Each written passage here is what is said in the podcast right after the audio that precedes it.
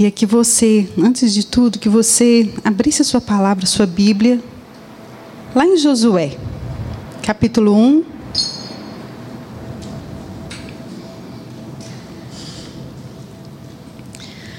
A partir do verso 7. Eu vou ler esse texto. Talvez você pode achar, possa achar que não tem nada a ver com casamento, relacionamento. Mas nós vamos falar de perseverança. E não tem nada melhor na palavra que nos ajuda a perseverar. Quando nós recebemos uma palavra do Senhor que nos encoraja, que nos fortalece. Então eu queria ler esse texto com você e ele diz assim: Então somente seja forte e muito corajoso, para que você tenha o cuidado de fazer segundo a lei que o meu servo Moisés lhe ordenou. Não se desvie dela nem para a direita nem para a esquerda, para que seja bem-sucedido por onde quer que você andar. Não cesse de falar desse livro da lei, pelo contrário, medita nele dia e noite, para que você tenha o cuidado de fazer segundo tudo que nele está escrito. Então você prosperará e será bem-sucedido. Não foi isso que eu ordenei? Seja forte e corajoso. Não tenha medo, nem fique assustado, porque o Senhor, o seu Deus, estará com você por onde quer que você andar. Então, somente seja forte e corajosa, mulher. Em nome de Jesus. Eu quero contar também o testemunho do meu casamento. Eu vou fazer em janeiro 25 anos de casado. Tenho o Daniel e o Caio. O Daniel estava tocando aqui. E o Caio, acho que muita gente também conhece. Acho que é quase impossível não conhecer o Caio. Pastor Gleidson, que é pastor lá embaixo comigo, junto com os juniores, que está lá agora nesse momento. Eu queria que o que eu dissesse aqui, a respeito do meu esposo, que você não olhasse com um olhar assim, nossa, mas. Porque o passado dele não define. O que define ele hoje é o que o Senhor Jesus fez na vida dele. A transformação que foi gerada. Ao contrário da Poli, meu esposo sempre foi cristão. Nós nascemos, fomos criados num lar cristão. E ele, é, até mais do que eu, ele foi criado num berço teológico muito rígido. A igreja presbiteriana ela é uma, uma, um berço teológico muito rígido. E a família Heller e Cunha tem um peso na teologia em, Minas, em outras cidades, em outros estados, muito forte. Então, obrigatoriamente, essa questão da criação teológica na família dele era algo muito, muito pesado. E, assim, toda criança tinha obrigação de aprender, de saber, de adolescente, de jovem. E o que eu entendi com isso, nessa caminhada com ele, é que nós cristãos, nós precisamos muito buscar o conhecimento da palavra. Nós precisamos muito adquirir. Principalmente quando nós já compreendemos que nós somos dependentes da graça do Senhor. Quando nós precisamos, quando nós entendemos e temos aquela consciência de que o Espírito Santo é que opera tudo em nós. Porque a teologia não nos torna um cristão, ela nos torna um religioso. Mas quando a gente tem essa compreensão da necessidade da graça, a teologia ela, ela nos completa. Aliás, quanto mais você estuda, mais você entende que você precisa do Senhor. Quanto mais você cresce, cresce no, no ensinamento, no conhecimento da palavra, mais você tem a consciência que você é dependente. Mais você tem a consciência que você não é nada a não ser pela graça. E o meu marido era um religioso, líder de ministério, trabalhava na igreja, aquela pessoa dedicada, extremamente comprometido, né? As, as, igrejas presbiterianas, principalmente as menores, são feitas muito de família, né? Aquela coisa assim muito dirigida pelas famílias das igrejas, aquela tradição. A família era muito comprometida, família de presbíteros, de diáconos, e ele era um deles. E nós casamos em 97. Foi tudo tranquilo, maravilhoso. A gente caminhava junto, trabalhava junto no ministério. Uma bênção. Era muito de Deus. Quando casamos, o ano, o primeiro ano de casado foi tranquilo, só que aos oito meses eu descobri que eu não ia poder ter filhos. É, fazendo um tratamento, porque eu não, me dava bem de jeito nenhum com nenhum tipo de anticoncepcional, eu passava muito mal, ficava muito inchada, dava muita dor de cabeça, muita enxaqueca. E eu fui ao médico para tentar resolver isso. E o médico falou para mim com todas as letras: você é, pode parar de tomar o seu medicamento porque você não vai engravidar. E eu falei assim: olha, já foi um momento depressivo, choramos muito.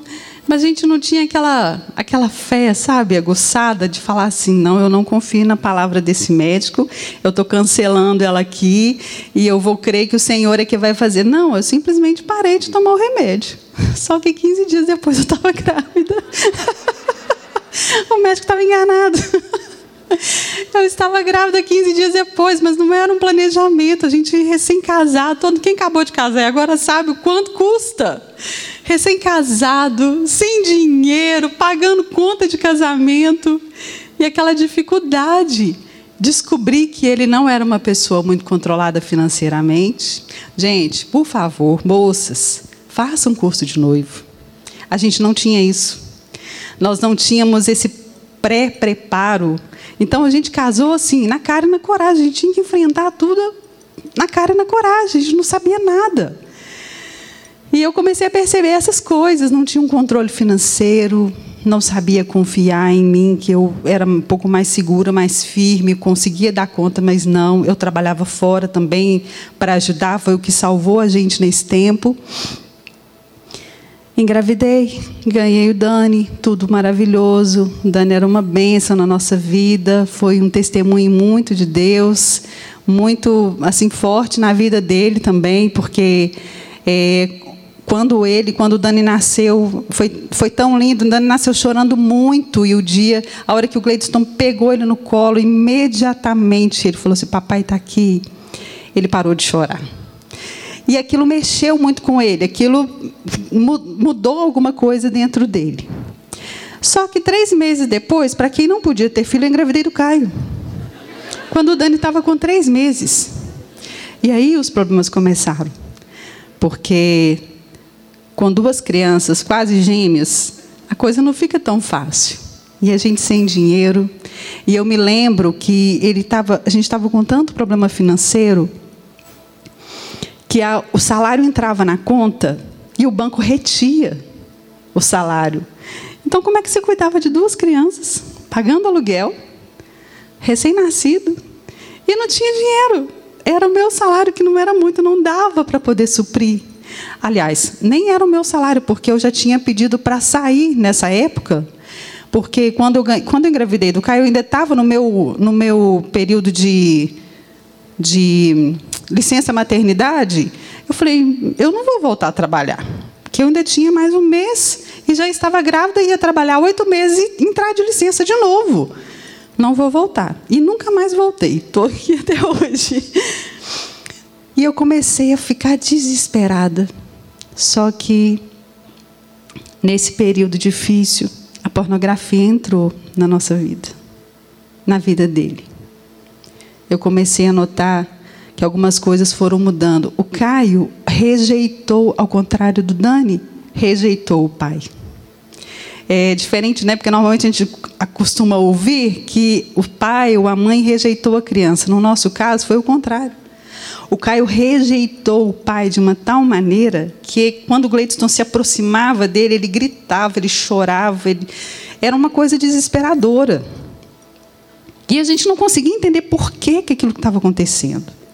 Eu comecei a notar a diferença no comportamento dele, muito arredio, e ele é muito carinhoso, ele é muito brincalhão, mas arredio, nervoso, agressivo. Muito agressivo nas palavras, porque o pecado traz isso. O pecado traz mudança de comportamento. Eu observo muito isso lá nos juniores. Uma criança que a gente está muito acostumada com ela, e de repente a gente chega, ele foge da gente, ele não quer olhar nos olhos. Posso pesquisar.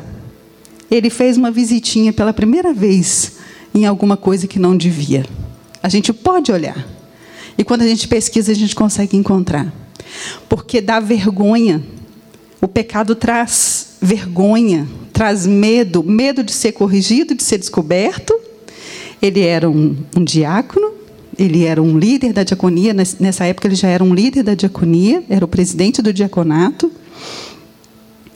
E eu comecei a tentar pesquisar, ver se eu conseguia encontrar alguma coisa que estava acontecendo. Gente, mulher, início de casamento, a gente não tem sabedoria, não. A gente fala demais. a gente fala demais, a gente reclama demais, a gente briga por tudo. A gente quer resolver o negócio é na base da, da conversa e às vezes não vai resolver. Aliás, na, na sua maioria não resolve. E era eu. Eu queria conversar sobre tudo, eu queria entender sobre tudo, eu queria que ele falasse sobre tudo. E não vai falar. E aí o Caio estava com um mês e meio, mais ou menos. E a gente morava numa casa que ele, o quarto deles era numa. Tinha que subir uma escadinha para ir para o quarto deles. E a sala ficava embaixo, a TV. Quando, na maneira, à medida que eu descesse da escada, eu chegava na frente da. Eu via a TV. E uma dessas noites, eu deixo o Caio lá em cima, amamentei, desci.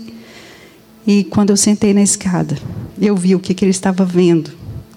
E era tão terrível que quando ele chegava para dormir comigo, eu, meu estômago revirava, eu não tinha, eu não tinha força para conseguir permitir que ele me tocasse. E eu fiquei muito triste. Eu lembro esse dia que eu chorei a noite inteira, mas eu chorei a noite inteira. Eu dormi com os meninos. Eu voltei e dormi, deitei na cama do Dani e dormi com eles. falei, eu não vou descer. Eu não tenho como descer. E aí eu fui entender por que, que o Caio rejeitava. Porque o Caio sempre teve uma sensibilidade muito grande espiritual. E o Caio via o demônio que estava agindo nele. Ele sabia. Aquilo para ele era um terror ter o Caio rejeitando ele. Isso foi só dificultando as coisas. E aí a agressividade foi ficando maior. Homem, quando não tem o controle financeiro, ele vê a casa sendo. Ele fica desesperado, ele perde a noção e o controle das coisas, perde o controle de si mesmo. E aí vai tentando resolver uma coisa, complicando outra. Arruma aqui para poder bagunçar aqui, arruma aqui para bagunçar aqui. Quando você vê, você está numa bola de neve que você não tem saída. Não tem mais saída eu procurei o meu líder da minha igreja na época para poder conversar com ele e falar com ele, pedir uma orientação do que aquilo fazia, né? E a palavra dele para mim foi: seu marido é homem. Isso é normal. Ele, você vai ter que se acostumar.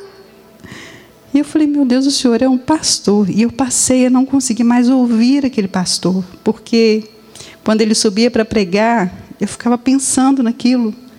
Falei, se ele acha que o meu marido está assim, então ele também está. Se para ele isso é normal, então também para ele também é. E aquilo foi me doendo, foi me, me destruindo por dentro. E eu brigando, fala. Liguei para minha mãe. Minha mãe era missionária, morava lá na Bahia. E eu liguei para ela chorando, desesperada. E falei, mãe, pelo amor de Deus, o que que eu faço? Ah, minha mãe é muito gente boa, gente. Minha mãe virou para mim e falou assim: Minha filha, deixa eu te falar um negócio. Você casou. então agora você vai pegar sua Bíblia, você vai abrir lá em Josué. Você vai pegar esse texto e você vai escrever na tábua do seu coração. E você vai perseverar, sabe por quê? Seu marido é um homem de Deus, ele ainda não sabe. Ele só não sabe. Mas Deus tem muita coisa para fazer na vida dele. E quem vai ser usada para isso é você. E eu falei, Jesus, como que eu vou conseguir? Eu não estou conseguindo me aproximar dele. Eu não cons...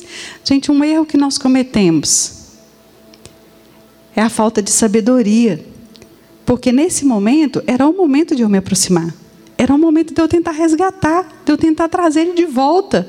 Não, a gente repudia, a gente ignora, a gente fica com, tanto, com tanta tristeza, com tanta mágoa, e, e deixa o rancor tomar conta do coração da gente, que a gente ignora, a gente deixa passar. E eu falei, Jesus, como que eu vou fazer isso? A minha mãe falou assim: o primeiro passo que você vai fazer, a única coisa que eu vou te falar. Você vai se calar e você vai orar. É a parte mais difícil, né, gente? Porque a gente quer falar. E eu não tinha ninguém para falar. Gente, louva o Senhor pelos pastores, louva o Senhor pela vida da pastora Fabiana. Louva o Senhor pelas pastoras que auxiliam, que você pode se aproximar e abrir seu coração e falar do que você está sentindo. Porque muitas mulheres ainda hoje vivem nesses, nesses lugares, nessas igrejas, onde elas não têm com quem contar. Elas não têm para quem elas possam se abrir, o que, para quem elas possam falar e adoecem por dentro por causa disso, porque guardam aquilo. Não pode falar. Eu tinha minha sogra. Como é que eu ia contar isso para minha sogra? Não tinha como. Como que eu ia falar para ela, seu filho está assim, assim, assim, assado? Ela era uma irmãzinha lá da igreja, estava lá no primeiro banco todo domingo, todo dia de culto. Mas eu não podia fazer isso. E eu fiz o que minha mãe falou. Minha mãe falou: não posso fazer nada por você a não ser isso. Vou orar, e você vai silenciar, e você vai pegar a palavra do Senhor e você vai transformar o seu marido com a palavra. E eu, a única coisa que eu podia fazer é pedir ao Senhor para me ensinar a fazer isso, porque eu não sabia fazer. Eu não tinha como fazer. E as coisas não melhoravam, as coisas só pioravam. Passou o tempo, a gente vivendo aquele, aquele mesmo jeito. E o Caio, quando completou, estava para completar um ano. Minha mãe foi visitar a gente, esteve na minha casa. Quando ela entrou na minha casa, pouco antes dela ir embora, ela ficou uns três dias. Ela falou assim comigo: Olha, como que estão as coisas? Eu falei: Não melhoraram nada. E ela sentiu, porque dentro de casa não estava, não estava bem. E ela falou assim: sabe por quê? Porque eu estava aqui, eu vi na sua cozinha você cozinhando no fogão e uma cobra enrolada no seu pé. Isso é traição. Aí eu falei: era só que faltava agora. Porque já está tudo tão ruim. E eu já não sei mais o que, que poderia piorar. Mas podia. E eu, eu fiquei em silêncio. Eu, lógico, imaginei que isso estivesse acontecendo, porque a distância era muita e orando. A partir desse dia que eu conversei com a minha mãe, quando o Caio estava com um mês, eu comecei com um propósito de oração às 5 horas da manhã. Eu orei às 5 horas da manhã por seis anos. E disse: enquanto eu não ver isso consumado, eu não vou parar. E eu fui, o Senhor foi me fortalecendo, foi fortalecendo. Cinco horas da manhã, todos os dias eu estava lá. E eu só chorava, eu não tinha o que falar. Eu só chorava. Só chorava. Falei, o senhor sabe tudo que eu tenho que dizer. Eu não sei o que dizer, eu não sei o que, que eu peço. Se eu peço para mudar, se eu, eu não sei o que, que eu peço. A transformação não começou no meu esposo. A transformação começou em mim. Eu comecei a viver o Espírito Santo em mim. Eu comecei a ser transformada pelo poder de Deus a partir do momento que eu comecei a buscá-lo, a conhecê-lo. Eu ouvi na, na quinta-feira retrasada o testemunho da pastora Fabiana e ela falando que a mudança começou primeiro nela, para que, que alcançasse seu esposo. E tem que ser assim. Ninguém muda ninguém, mas a gente muda a gente. E o Espírito Santo, quando a gente dá vazão para Ele, quando a gente dá lugar para Ele, quando a gente o convida a fazer parte da nossa vida, Ele nos transforma. Ele consegue nos calar, ele consegue fazer a gente ter paciência, perseverar. Ele vai fazendo essa obra em nós. É fácil? Não. É, é doloroso? É. E parece que não vai acabar nunca. Parece. Parece que nunca vai chegar um ponto que a gente quer. Parece que. Tá, como, como esses seis anos parece que levaram assim, uma eternidade para conseguir alcançar aquilo que Deus tinha planejado para nós. Mas a minha mãe foi embora e eu guardei aquilo no meu coração. Falei, não vou falar, não vou perguntar, não vou questionar. E eu ia ministrando essa palavra para mim, ser forte e corajosa, todos os dias. Todos os dias. Todos os dias. Quando, é, nesse período, a gente começou a mudar de casa, e o pastor dessa igreja é, foi mudado, foi tirado, e entrou um novo pastor quando esse pastor entrou, era um pastor assim bem diferente, era um pastor mais renovadão, e a igreja era muito tradicional. E ele chegou querendo que todos os, os, os líderes da igreja fizessem parte de um encontro. Estava naquela época que começou a ter os encontros, né? Aquilo para a igreja presbiteriana era um absurdo, tanto que ele foi é, ele foi indiciado pelo conselho presbiteriano porque ele não podia fazer aquilo. Mas ele falou assim: nós vamos fazer para a gente fazer uma limpeza na igreja. E o Gladstone, por sua vez, falou: não vou, mas não vou, mas não vou nem amarrado. Eu não participo desse tipo de coisa. E o pastor falou assim: para continuar sendo um líder, vai ter que fazer parte. E ele não vou. Eu não vou ficar lá sem conversar, porque tinha, né, não podia conversar no encontro, não podia usar o celular, não podia. Eu, ninguém tira meu celular. Quero ver um homem que vai tirar meu celular. Gente, é, é bravo, tá? Ele é bravo, mas é bravo de com força. E aí eu falei, o pastor foi, deu um ultimato, falou assim: olha, ou você vai, ou a gente tira você da liderança. Ele foi. Pirraça, gente, como é pirracento, assim, foi, amarrado. E falou com o pastor: eu vou, mas você não toma meu telefone. Aí o pastor, com muita sabedoria, falou: tá bom, você pode ficar com o seu telefone. E foi muito de Deus esse dia. Porque chegando lá, ele endurecido, coração endurecido, e nada que acontecia naquele lugar, depois o pastor me contando, né, e falando comigo, mexia com o coração dele. Chegou no último dia, quando foi tratada a questão do, do perdão e dos pecados, né, que tinha que confessar e tudo, aí Deus pega o Gladstone e só passa ele no moedor, eu acho, porque foi isso que aconteceu. O Senhor pegou, ele colocou no moedor, daquele moinho de, que roda assim e vai esmagando, e ele saiu em pedaços lá do outro lado. Porque o pastor me ligou e falou assim: Você tinha que estar aqui para você ver. ele está aqui prostrado, chorando, igual um bebê. E eu falei: Jesus, eu acho que começou. eu acho que o Senhor começou a obra.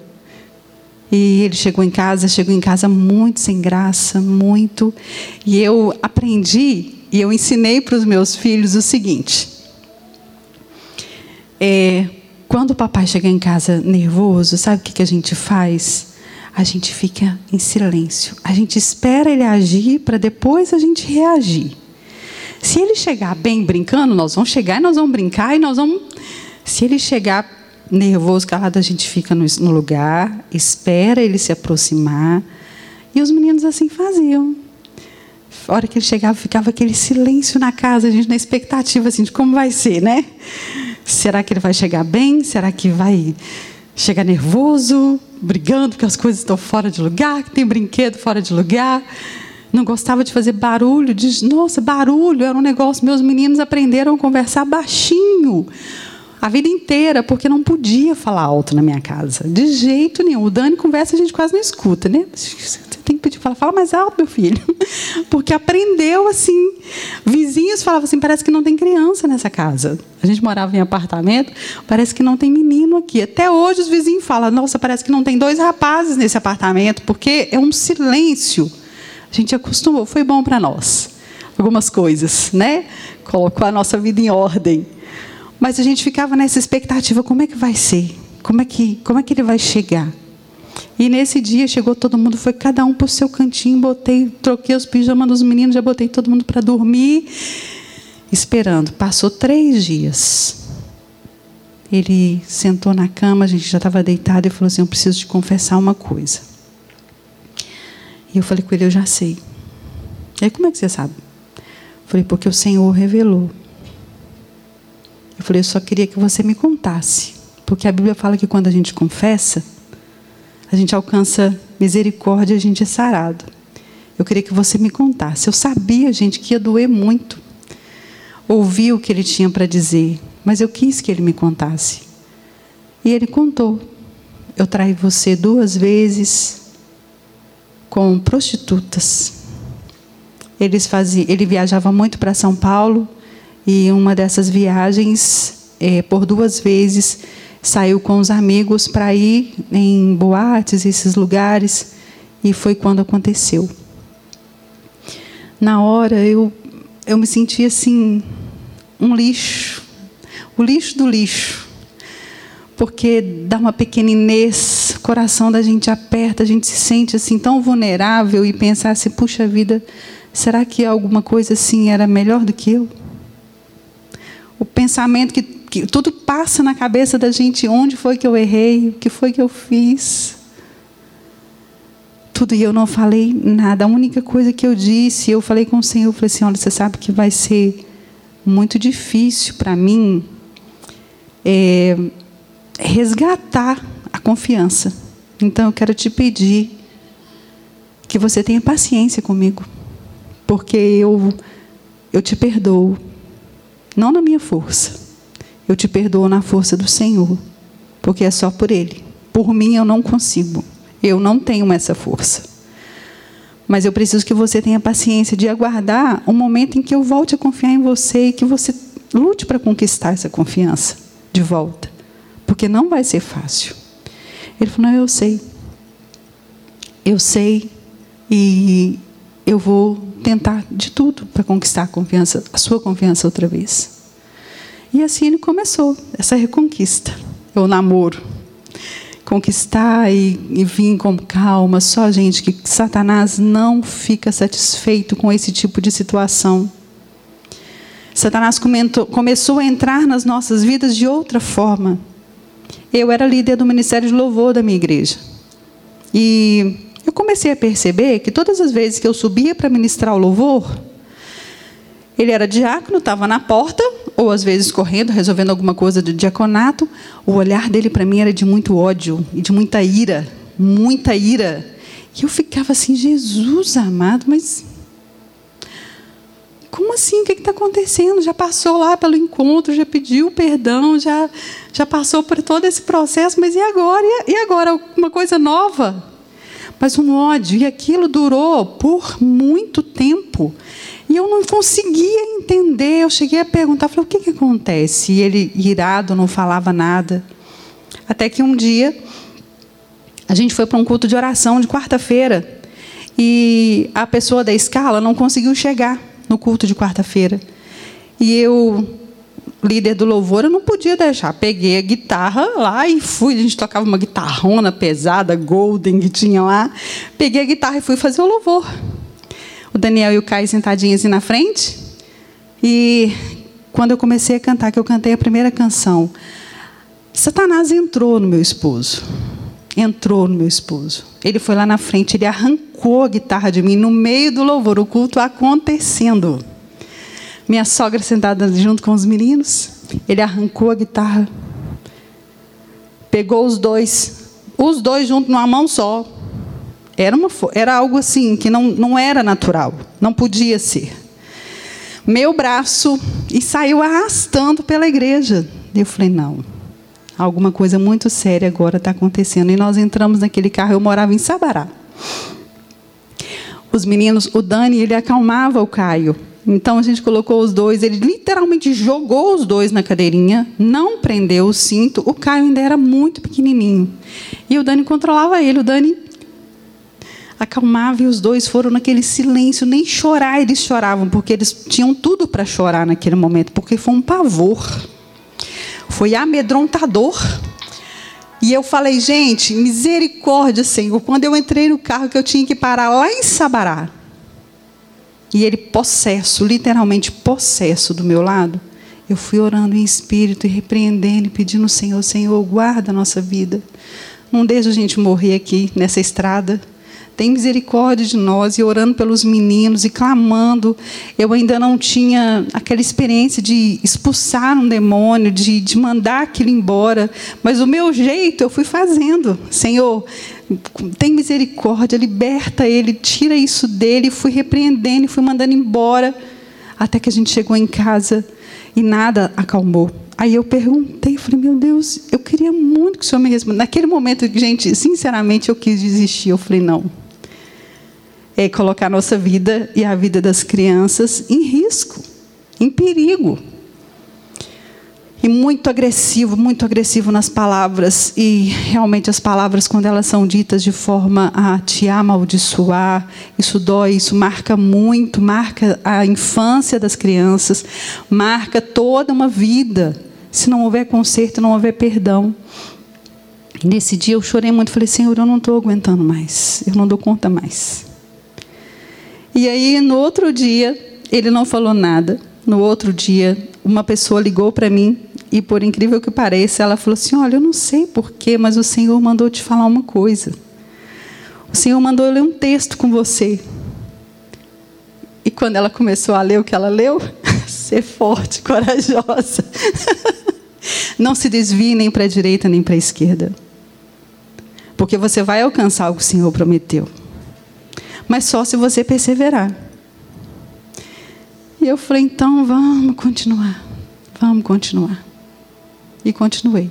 Naquela noite eu sentei e pedi muito ao Senhor. Eu falei, Senhor, me dá a palavra de sabedoria. E sentei com ele e falei assim: Eu queria entender o que, que aconteceu ontem. E ele falou assim: Não sei te explicar. Mas, e começou a chorar compulsivamente. Falou assim: Eu tenho ciúme de você com Deus. Eu tenho pavor de ver você em cima do altar. Quando você está lá em cima, parece que você, você não ama mais nada, nem mais ninguém, só Deus. E eu falei: Mas isso é verdade. Quando eu estou lá em cima, eu amo o Senhor e é, é, o meu lugar de refúgio, é o meu lugar de, de ser renovada. É onde eu tinha paz. É quando eu subia no altar para ministrar. É onde estava meu consolo. É quando eu adorava o Senhor. É quando eu ministrava a Ele. Era ali que eu tinha o renovo das forças, da alegria. É ali que o Senhor transbordava em mim. E eu comecei a chorar junto com ele. Falei assim: olha, isso não vai mudar, porque eu amo o Senhor mais do que eu amo você. E eu queria muito que você amasse o Senhor mais do que você me ama. Porque se você fizer isso, tudo vai dar bem, tudo vai ficar bom, tudo vai dar certo. E naquele dia alguma coisa começou a mudar no coração dele. Naquele final de semana mesmo, isso já tinha passado um tempo, o Dani estava com três anos e o Caio com dois anos. Foi um pastor em nossa igreja, um convidado para uma conferência missionária. E ele pegou tão pesado numa palavra contra os diáconos. Ele falou assim: Olha, eu observo os diáconos dessa igreja e o Senhor mandou falar uma coisa para vocês. Vocês não estão aqui para tocar cachorro na porta. Vocês não estão aqui para ficar vigiando carro na rua. Vocês foram chamados por Deus e começou a ler todos os pré-requisitos da palavra que um diácono precisava ter. E aquilo, ele chegou em casa. Gente, tudo era motivo para ira, para raiva. Ele chegou em casa num ódio, mas um ódio daquele pastor. Ele queria matar aquele homem. Mas era Deus trabalhando, gente. Porque quando Deus faz isso é porque alguma coisa está acontecendo por dentro. E ele foi confrontado pelo Senhor.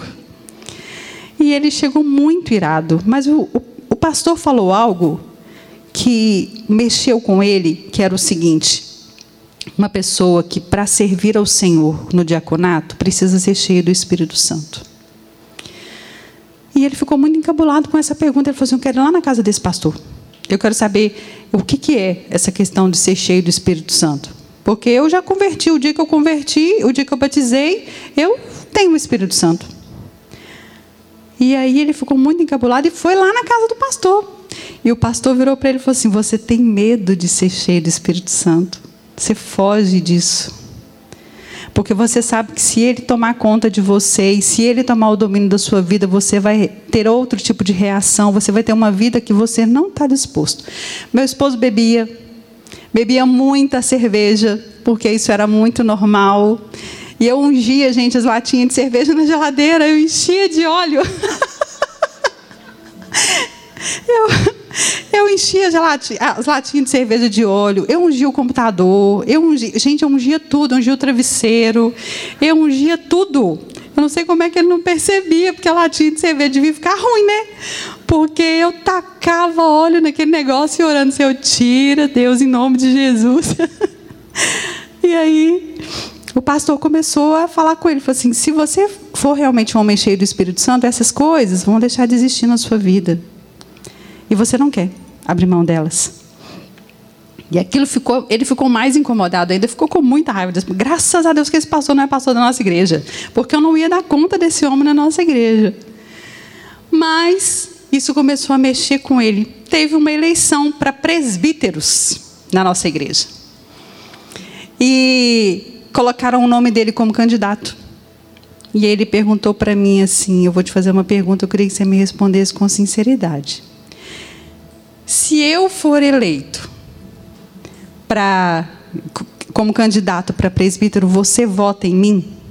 Aí eu falei assim, olha, você quer uma resposta favorável ou você quer a verdade? Ele falou, quero a verdade. Aí eu falei, não voto. Ele, mas por quê?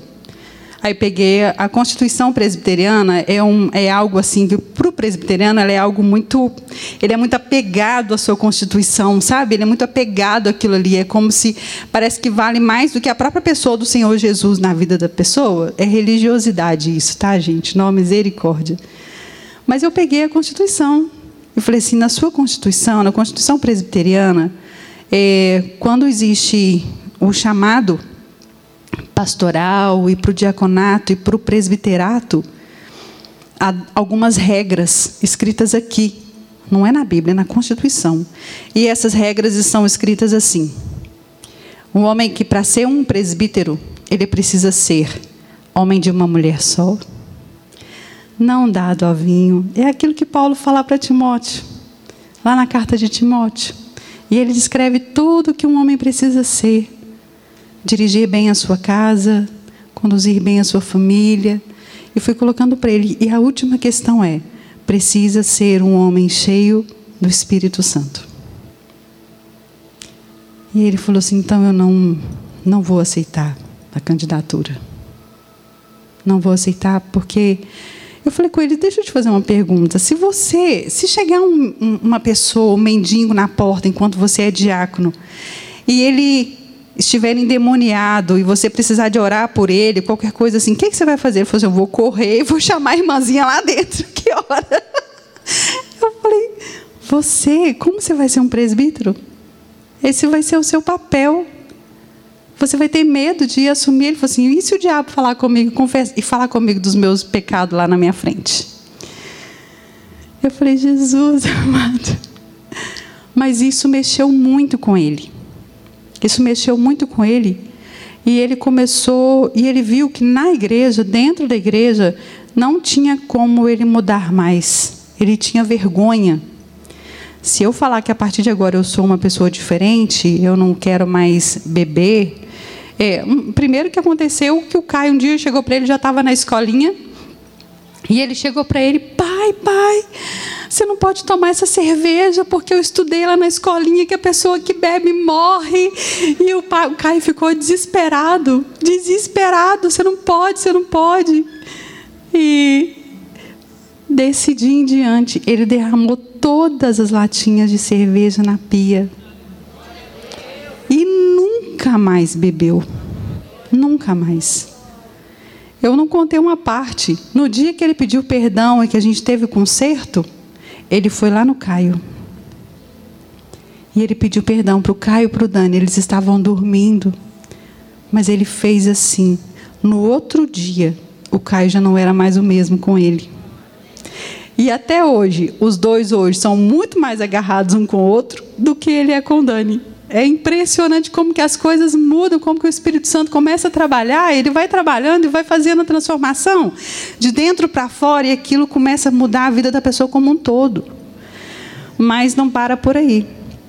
Um certo dia a gente é convidado para vir aqui em Getsemane. Primeiro ele falou que queria sair da igreja. E falou: Ó, eu nunca vou para uma igreja grande. É o único lugar que eu vou na minha vida. É uma lagoinha e uma Getsemane. Você pode esquecer. Eu falei: tá bom, tudo bem. Não tem importância não. Eu vou aonde você for. Onde você quiser ir, eu estou junto. E fui andando com ele, gente, de igreja em igreja. A gente ia numa, ele não gostava, ia noutra, não gostava, ia noutra, não gostava. A gente visitou umas oito igrejas. Aí eu falei com ele, olha, você precisa decidir, porque a gente fora do corpo, a gente morre. A gente não pode ficar assim. E aí nós fomos convidados por uns parentes nossos, que era aqui da igreja, para vir num culto de terça-feira. E quando eu chego aqui, ele resolveu vir. Quando a gente chega aqui, quem está pregando? Silas Malafaia. Eu falei, Jesus. o Silas Malafaia era tudo, tudo que ele nunca queria ouvir. Na vida ele não queria ouvir o Silas Malafaia. Mas aquele homem pregou e ele, colocou, ele virou o meu esposo do avesso. A gente sentou na galeria, na última fileira da galeria, atrás de uma pilastra, para que ele não queria ser visto. E fomos, daquele jeito. E aí, terminou o culto, entramos no carro, gente, silêncio. A vontade da gente é falar assim: tá vendo? Eu te disse, né? Mulher é bem assim. Tá vendo? Está vendo? Você precisa mudar nisso? Você viu o que o pastor falou? O pastor falou para você. Não, eu entrei em silêncio, muda. Os meninos caladinhos, quietinhos. Chegamos em casa e eu em silêncio, muda, calada. Não falei nada, deitamos e dormimos. Ele virou para o canto, fingiu que não estava me vendo. Porque ele sabia que tinha sido para ele. A partir daquele dia, de verdade, de fato, o Senhor começou a produzir alguma coisa na vida dele, de mudança. E ele falou comigo assim: Vamos voltar domingo? Eu falei: Vamos. Era o último lugar onde ele ia. Foi mesmo. Porque nós ficamos aqui. E eu continuando, gente, cinco horas da manhã, lendo o texto, orando, ministrando. O temperamento ainda precisava ser transformado, e isso não é da noite para o dia. Isso o Senhor faz à medida que Ele vai enchendo a pessoa, Ele vai trabalhando o espírito da pessoa, Ele vai trabalhando o caráter da pessoa, Ele vai modificando e moldando essa pessoa conforme Ele quer. Ele frouxou Gladstone? Não, Deus precisa dele como ele é, forte. Uma pessoa que tem, que tem perseverança, uma pessoa que tem domínio. Ele é, um, ele é uma, até porque eu sou muito mole, muito mansa, e a gente é o equilíbrio um do outro. Quando ele está demais, eu vou e acalmo. Quando eu estou de menos, ele vem e me puxa. É assim. A gente se encontrou nesse equilíbrio. E o Senhor foi transformando, foi transformando. E foi produzindo em nós a beleza de Coríntios 13. Só depois de ter a compreensão do, do, que a gente viveu, isso já tinham se passado cinco anos. A gente começou a frequentar a Getsemane, entramos para algum para o ministério e ele ainda resistente, meio assim arredio, não queria, não se dá muito a conversar. Ele é todo sistemático, né? Muito é, cobra muita questão teológica, então algumas coisas ele fica, Tirley do céu. Tirley não vai dar.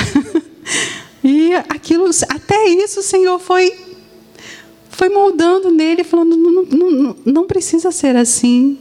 Você pode ter as suas convicções, você pode ter as suas, a sua fé firmada naquilo que você aprendeu, naquilo que você acredita, e mesmo assim seguir caminhando num corpo que pensa um pouco diferente. Não tem problema isso. E o Senhor foi ensinando isso para a gente e nós perseveramos juntos. Uma coisa que foi muito maravilhoso para nós foi que ele passou a ouvir a voz do Senhor mais do que eu. Ele passou a ter uma compreensão das coisas de Deus e uma sensibilidade das coisas de Deus mais do que eu. Ele se tornou muito mais sensível a, a voz até mesmo pelo conhecimento que ele já tinha, pela riqueza do conhecimento que ele tinha, quando o Espírito Santo entrou, gente, como aquilo foi maravilhoso. E aí eu me lembrei da palavra da minha mãe, que ele e ainda iria ser um homem de Deus, muito usado por Deus, só ele não sabia. Quando nós nos casamos, aconteceu uma coisa muito engraçada. Meu pai e meu avô fizeram o meu casamento e eles esqueceram dos votos. Não fizemos votos, não prometemos nada um para o outro. A gente vai fazer 25 anos de casada e a gente vai fazer os votos no dia que a gente fizer, porque a gente não fez, não teve votos. Aquele negócio eu prometo ser fiel, nananã, nananã, não teve. Mas eu cantei uma canção. E o ano passado, quando a gente fez, aliás, esse ano, quando a gente fez aniversário, eu me lembrei muito claramente do que eu cantei. E me lembrei de toda a nossa história. Eu cantei uma canção que foi o meu voto, que não foi feito para ele, foi feito para o Senhor. Eu cantei uma canção de Timóteo 4, quando Paulo fala para Timóteo 4: Seja o padrão dos fiéis. E essa canção diz que quando é, eu comecei a ministrar e comecei a ministrar e lembrava dos olhos dele e lembrava da situação que a gente viveu. E eu falei, Senhor, que vacilo que foi cantar essa música, porque eu me coloquei numa situação de que assim, Senhor, se eu faço comigo o que o Senhor quiser, eu estou disposta a passar pelo que o Senhor quiser para fazer a vontade do Senhor. E ela disse: Seja o meu canto, para sempre para te louvar seja eternamente tão somente para te adorar. Que ele seja o recado que o Senhor tem para dar. E que eu possa sempre lembrar que tudo é o Senhor quem faz. Seja a minha vida um padrão naquilo que eu falar, o procedimento, na fé, no amor, e que eu possa sempre lembrar que eu sempre dependo do Senhor. Foram os meus votos. E o Senhor, e eu falei com o Senhor, Senhor, se eu precisar de cantar isso de novo hoje, eu canto. E eu quero perseverar. Todo jovem que procura a gente fala assim com a gente: a gente vai casar porque a gente ama. E eu falo: não ama, não, filho. Ama não, sabe por quê? Porque Coríntios 13 ensina para gente que para você viver o amor e para você compreender o amor, existem algumas regrinhas que a gente tem que passar por elas. E você só vai entender que você ama de verdade quando você ama de verdade, quando você passar a viver essas coisas. O que não é o amor? O amor não arde em ciúmes, o amor não envaidece, o amor não é orgulhoso, o amor não se irrita, o amor não se exaspera, o amor não age inconveniente, inconvenientemente, o amor não se ressente do mal. Quando nós aprendemos a viver essas coisas, a gente vai ter a compreensão do que, que é o amor. E o que, que é o amor? É paciente? É bondoso? Se alegra, não se alegra com a injustiça, mas se alegra com a verdade. Tudo sofre, tudo crê, tudo espera e tudo suporta. E o mais lindo desse texto para mim é: o amor jamais acaba. Eu hoje, quando eu fico muito triste, quando eu vejo algumas mulheres dizendo, ah, eu vou separar porque o amor acabou. Olha, ou ele nunca existiu, nunca aconteceu na sua vida, você nunca soube o que é amar, ou você que abre mão dele. Como a Poli diz aqui, é uma decisão, é uma escolha. E a escolha precisa ser não de mudar o outro, a escolha precisa ser em nos mudar. Eu preciso mudar. E eu preciso ter compreensão desse texto, do que é de fato o amor e o que não é o amor, para eu conseguir decidir se eu quero de fato amar essa pessoa ou não. É uma escolha. E às vezes eu fico triste quando alguma mulher chega e diz: Olha, não dá mais, eu não consigo mais, eu não quero mais. Você já experimentou ser para o seu marido aquilo que você gostaria que ele fosse para você? Você já experimentou falar com seu marido do jeito que você gostaria que ele falasse com você? Às vezes a gente quer muito do outro, mas a gente não está disposto a dar, a se doar. Você já experimentou cuidar dele do jeito que você gostaria de ser cuidada? É bom a gente ser cuidada, é muito bom a gente ser cuidada. Há 16 anos, o meu esposo cuida de mim. Mas por um pouco de tempo eu tive que cuidar dele. E como valeu a pena, como foi bom para mim, porque hoje eu tenho esse cuidado, eu tenho um zelo, meu esposo zela pela nossa casa, zela pela nossa família. Tudo foi transformado em nós. Se você está vivendo esse momento que você olha para o seu esposo e fica assim, Deus, muda meu marido, muda meu marido, muda você. Começa a fazer por ele alguma coisa que você gostaria que fosse feito por você, que ele fizesse por você. Faça por ele. Aqui não é um dia só não. É todo dia. Tenha um pouco de paciência. Seja perseverante.